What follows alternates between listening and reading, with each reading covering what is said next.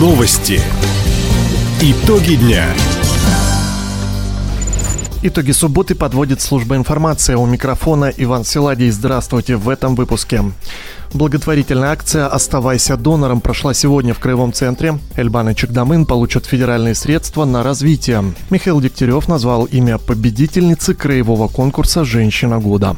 Об этом и не только, более подробно.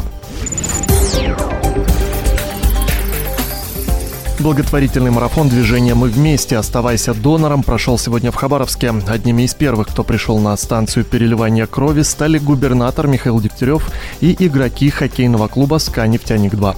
По словам главы региона, постоянных доноров в крае около 10 тысяч. Дело это важное, благородное. Я вижу всегда здесь много людей. Нужно друг другу помогать, и донорство – это одна из возможностей позаботиться о других людях. И я благодарен всем, кто участвует в этом движении. Еще одна возможность помочь нуждающимся – сбор гуманитарной помощи. Сейчас региональный штаб движения «Мы вместе» оказывает поддержку вынужденным переселенцам из Донбасса.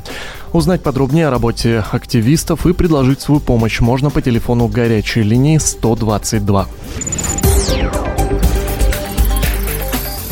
На развитие моногородов России дополнительно направят 450 миллионов рублей. Такое распоряжение подписал премьер-министр Михаил Мишустин. На федеральные деньги построят инфраструктуру, социальные и промышленные объекты. Инвесторы смогут профинансировать капитальные затраты и приобрести новое оборудование. По итогам реализации этих проектов в моногородах появится почти 500 новых рабочих мест.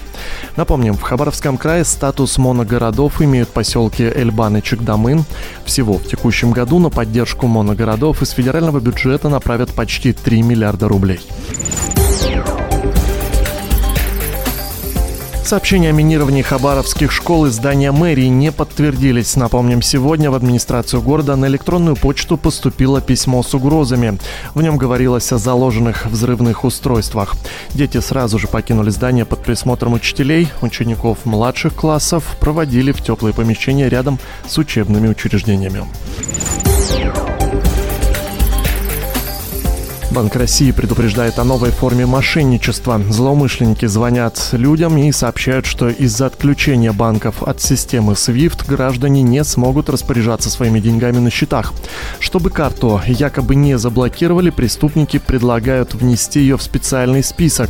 Для этого просят назвать ее номер и код с обратной стороны, а затем продиктовать пароли из смс-сообщения. Как отметили в Банке России, внутри страны операции по всем картам проходят по национальному национальной платежной системе SWIFT используют только для международных транзакций.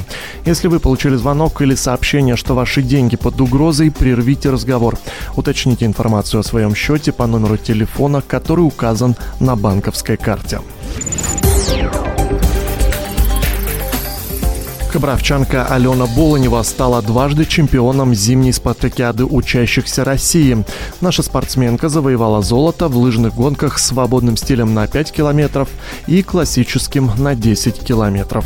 Соревнования проходят в Республике Коми. Как сообщили в Министерстве спорта края, сборная региона провела тренировочные сборы на трассах, где сейчас идут состязания. Это и помогло добиться победного результата.